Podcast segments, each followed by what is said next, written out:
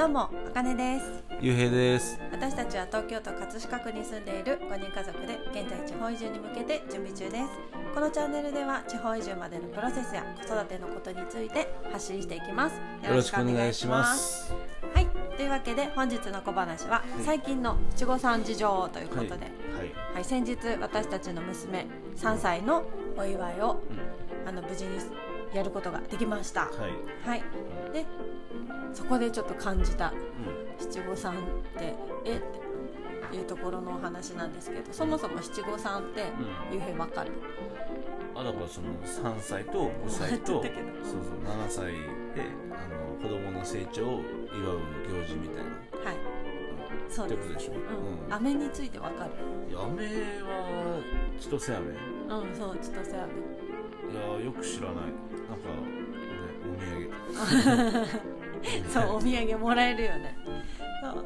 で七五三のあの飴うん。千歳飴にはうん。あの、まあ、お祝い事じゃん、うん。子供たちの成長を祝うお祝い事だから、うん。その紅白の色で作られていてあの長いさうん。飴が2本入ってるんだけどそれにはあの子供たちが粘り強く細長くあの健康でいられますようにっていう願いが込められてそういう飴が作られて千年っていう意味で千歳飴っていう名前がついてるのね。ああそうなんだ。そう。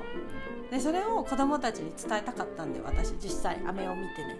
うん。だからもらえるもんね。そうもらえるから。でもらって帰ってきていざパーッとさあって開けたらうん。あの衝撃でうん。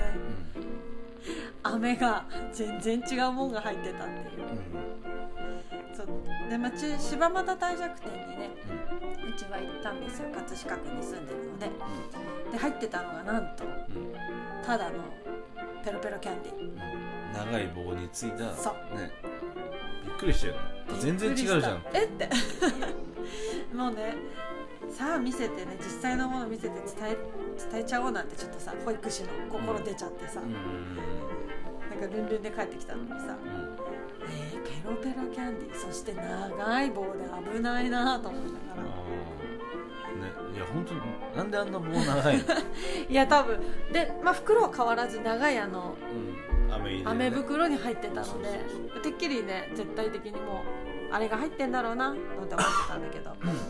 まああの食べにくいから変わったのかなともちょっと思ったんでね自分が実際子供の時にうんねあのカンカンカンカン割って食べてうん。ボロボロになったり口に入らないサイズに割れちゃってで結局なんか食べきらなくて捨てちゃうみたいなことがあったんだよね、まあ確かに。俺も食べきった記憶ないもんねないよねなかなか。